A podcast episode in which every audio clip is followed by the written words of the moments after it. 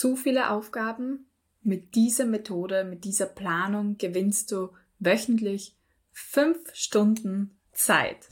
Das klingt vielversprechend. Ich würde sagen, die nächsten 20 Minuten dieser Podcast-Folge lohnen sich, wenn du wöchentlich fünf Stunden Zeit damit sparst. Ganz, ganz viele Menschen kommen auf mich zu und fragen, Katja, wie bringst du das nur alles unter, was du tust? Denn ich bin sehr aktiv auf LinkedIn, wenn du mir dort folgst. Ich schicke Newsletter, ich produziere Podcasts, ich coach natürlich meine Klientinnen. Ich bin auf vielen Netzwerkveranstaltungen unterwegs und, und, und. Katja, woher nimmst du diese Zeit? Und dann bin ich auch hergegangen und habe mich gefragt, ja, woher nehme ich diese Zeit? Und heute möchte ich dir mein Geheimnis dazu verraten oder auch, wie ich sie nenne, weg mit der Müll, mit der Mülltechnik verraten. Auf meinem Schreibtisch steht ein Stundenglas. Du hörst es jetzt rascheln. Ja. Woran erinnert mich das Stundenglas? Es erinnert mich daran, dass Zeit jede Sekunde fortschreitet. Ja, also wenn ich das jetzt fünf Minuten anschaue, ich glaube, so lang läuft es, verschreitet jede Sekunde Zeit. Die Realität ist, dass wir alle nur 4000, 4000 Wochen auf dieser Erde haben und auch nur dann, wenn wir 80 Jahre alt werden. 80 Jahre, das wünsche ich, 80 gesunde Jahre wünsche ich jedem von uns und auch noch mehr, ein paar Bonuswochen sozusagen. Aber gehen wir mal einfach halber davon aus, wir wären alle 80 Jahre alt. Dann haben wir genau 4000 Wochen auf dieser Erde. 4000 ist echt nicht viel. Also ich weiß nicht, wie es dir geht, wenn du das hörst, aber es ist nicht so viel. Und im Vergleich zu diesen 4000 Wochen oder diesem kurzen Zeitraum nehmen wir uns verdammt viel vor oder haben das Gefühl, dass wir in dieser Zeit extrem viel machen sollen, machen müssen. Und deswegen wird meine Planungsmethode unter anderem heute ein Plädoyer dafür für The One Thing. Es gibt ein gleichnamiges Buch, das empfehle ich dir sehr und lege ich dir ans Herzen. The One Thing. Das eine Ding, wofür du brennst und welches du verfolgst. Wenn ich mir etwas vornehme und ich bin echt vielseitig interessiert und ich denke mir so, wow, das wäre so cool, das zu machen, eine Business-Idee zu verfolgen oder, oder, oder, dann sage ich mir manchmal, nicht in diesem Leben, sondern im nächsten Leben, weil der Fokus auf the one thing zu wichtig ist, als dass ich mich von jeder guten Idee ablenken lassen darf. Das ist die Realität. 4000 Wochen bis 80 Jahre alt.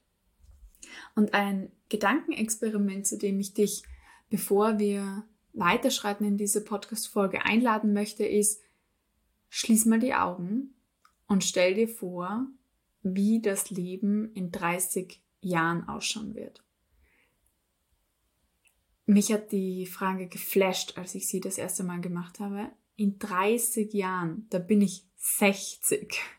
In 30 Jahren, da bin ich 60. Wie wird das Leben ausschauen zu diesem Zeitpunkt? Und wenn du dir das nicht gut vorstellen kannst, dann versuch mal wahrzunehmen, was so rundherum passiert. Ja? Was tragen die Menschen? Welche Probleme haben sie? Was ist so die Technologie, die dann verwendet wird? Wie werden wir jeden Tag verbringen? Mit welchen Tätigkeiten? Wenn du morgens aufstehst, was wirst du als erstes tun? Wer wird dir begegnen den ganzen Tag über? Versuch dich da mal hinein zu versetzen. Pausiere auch gegebenenfalls den Podcast und nimm dir Zeit, mal darüber nachzudenken. Wie schaut die Welt in 30 Jahren aus? Warum ist das wichtig? Weil es uns eine Relation dazu gibt, was langfristig wichtig ist und was nicht. Und, und auch, um zu sehen, ob wir hier langfristig einen Unterschied machen können und womit. Ja? Also wenn die Tätigkeit, die du jetzt gerade tust, in 30 Jahren keinen Unterschied für irgendjemanden gemacht hat, dann kannst du vielleicht auch aufhören damit, außer sie macht dir wundervoll viel Spaß. Aber wenn sie weder für dich noch für jemanden anderen in 30 Jahren eine Bedeutung haben wird, dann ist sie aus meiner Sicht nicht verfolgenswert, zumindest nicht für meine Zeit. Und da komme ich jetzt schon zu den fünf Stunden wöchentlich. So vieles, was du tust, ist nicht verfolgenswert. So vieles, was du in deinem Alltag tust, braucht niemand, weder du noch irgendjemand sonst. Und das ist häufig geschuldet unseren eigenen Perfektionsansprüchen. Warum unseren eigenen Perfektionsansprüchen?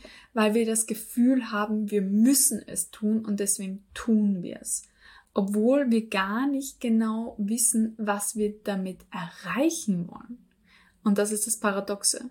Dieses Gefühl, diese Ambiguität gegenüber einer Tätigkeit oder einer Sache wird geprägt durch möglicherweise andere, durch die Gesellschaft, was wir tun müssen. Und es sind so viele nice to haves dabei. Wenn du dir denkst, ja, es wäre schon schön, einen blühenden Rosengarten zu haben, die Frage ist, wird dieser blühende Rosengarten mich in den Zustand versetzen, den, in den ich gerne wäre? Und Key-Element, wenn du deine Zeit nur mit dem verbringen möchtest, was wirklich für dich oder für andere Menschen eine Relevanz hat, ist die Frage, was möchtest du fühlen? Was möchtest du in der Zukunft fühlen? Vielleicht hast du dir diese Frage noch nie gestellt. Ähm, es, all deine Ziele, die du in der Zukunft vollführen möchtest oder vollenden möchtest, auch all deine Karriereziele, ja, wie viel Geld verdienen, wie befördert werden, wie Führungskraft werden, wie ein eigenes Unternehmen gründen, wie Expertin sein. All diese Ziele haben dahinter eine gewisse Motivation, ein Gefühl, ein Gefühl, das ich wiedererleben möchte. Und das Interessante ist, dass wir unsere zukünftigen Ziele oder die, die wir jetzt gerade verfolgen, sehr gut dekodieren können, wenn wir uns unsere schönsten Momente aus der Vergangenheit hernehmen. Und wenn du überlegst, was waren meine schönsten Momente überhaupt? Momente, wo ich emotional berührt war, ja? Emotionen, die ich mir wieder wünsche. Für mich waren das ganz, ganz eindeutige Momente. Ich weiß nicht, wie es dir geht, wenn du das hörst und auf dich wirken lässt. Aber meine Antwort war sehr, sehr schnell klar. Ich habe mich erinnert an die Rede vor all den ausgezeichneten Maturanten des Burgenlandes, die ich damals gehalten habe, weil es meine erste große Rede war, die ich geschrieben habe und wo ich mir die Seele ähm, vom Kopf geschrieben habe und diese flammende Rede dann vor Hunderten von Schülern halten durfte.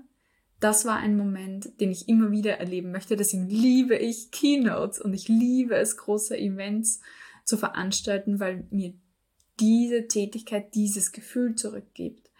Oder ich kann mich an viele Momente erinnern, wo ich einfach nur fasziniert war vom Anblick der Natur oder eines guten Essens und den Genuss zum Leben gefeiert habe.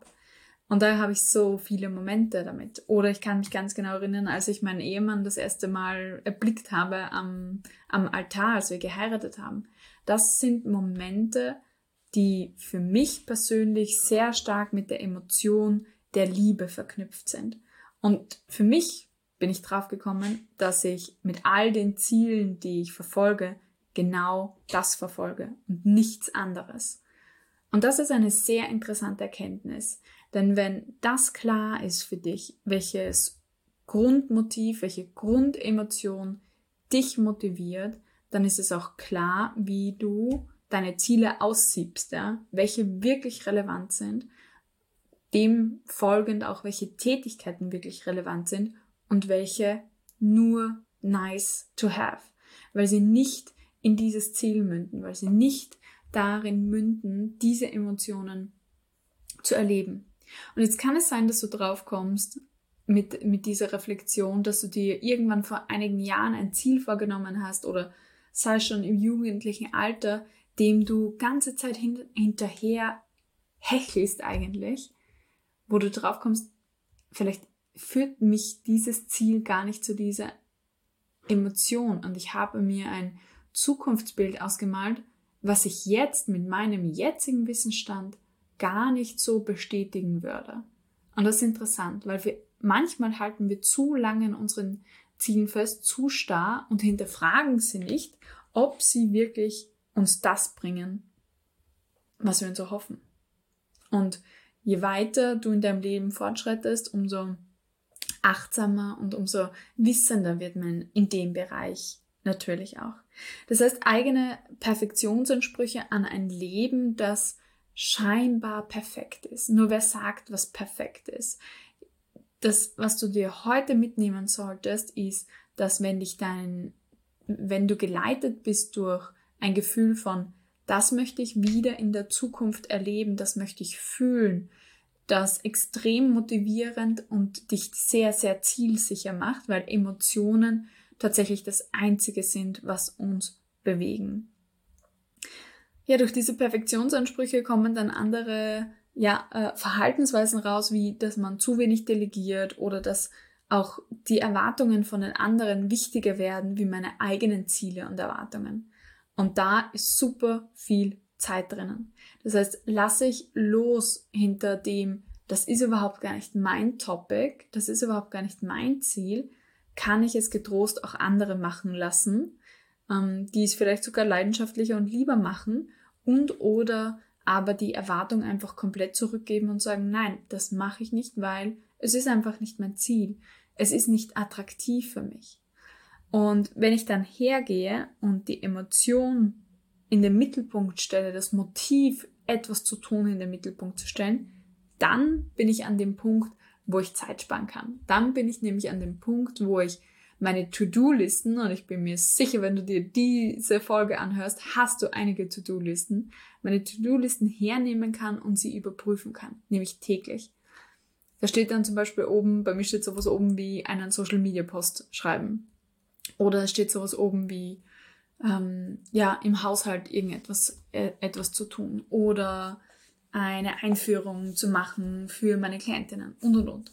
Dann kann ich überprüfen, wozu tue ich das? Ja? Worauf in meiner Vision, in meinen Zielen zahlt das ein? Und bei meinen Visionen und Zielen, da weiß ich, da ist eine Emotion dahinter, die ich wirklich auch erreichen und füllen möchte. Und wenn eine Tätigkeit, ein Baustein dazu führt, dass ich dieses Ziel oder diese Vision erreiche, dann führt es auch dazu, dass ich diese Grundemotion und Motiv erfülle. Und dann geht's plötzlich wie von selbst. Also, um die Frage zu beantworten, Katja, wie schaffst du so viel oder wie, wie, woher nimmst du die Zeit, so viel zu tun? Ich zöge die Dinge einfach nicht hinaus, weil ich weiß, wozu ich die Dinge tue. Ich weiß, was die, meine persönliche, ganz persönliche Motivation hinter all den Dingen ist, die ich in meinem Unternehmensalltag jetzt tue. Dementsprechend bin ich sehr, sehr effizient, denn erfüllt eine Tätigkeit nicht den von mir erwarteten oder zugeschriebenen Zweck, wird sie fallen gelassen. Und eine neue Tätigkeit kommt an deren Stelle, um mich zu meinem Ziel zu bringen, wo ultimativ natürlich die Emotion steht, die ich erleben möchte, die ich gen generieren möchte in meinem Leben. Und um das auch immer wieder zu hinterfragen, braucht es Reviews, braucht es Planungen. Das heißt, wenn du wissen möchtest, wie du wöchentlich fünf Stunden Zeit sparst, dann indem du deine To-Do-Lists hinterfragst, nämlich wozu mache ich das? Wo bringt mich das hin? Und wenn du deine aktuelle To-Do-List einfach mal durchgehst, bin ich sicher, dass du einiges raushauen kannst und deswegen auch weg mit der Mülltechnik, weil diese ganzen schönen Bibabo nice to haves, die brauchst du alle nicht, wenn du 30 Jahre in die Zukunft denkst und dich fragst, was ist wirklich wichtig, was ist wirklich relevant für mich in meinem Leben. So sparst du extrem viel Zeit. Und ganz ehrlich, hab kein schlechtes Gewissen, die Dinge rauszuwerfen. Denn die Dinge haben auch kein schlechtes Gewissen gehabt, als sie zu dir gekommen sind und andere Menschen sicherlich auch nicht, wenn du ihnen was abschlägst, ja. Es ist ganz wichtig, dass du hier auf dich achtest und auf das, was du in deinem Leben kreieren und erleben möchtest. Denn sonst wird niemand darauf achten, wenn du es nicht selbst tust. In diesem Sinne wünsche ich dir eine schöne Entrümpelung und einen wunderbaren Sommerbeginn und sehr, sehr viele liebe Grüße von mir aus dem sommerlichen Wien. Sharing is caring. Kennst du jemanden, der diese Karrierestory unbedingt hören muss? Dann teile jetzt gleich den Female Leader Stories Podcast mit ihr oder ihm.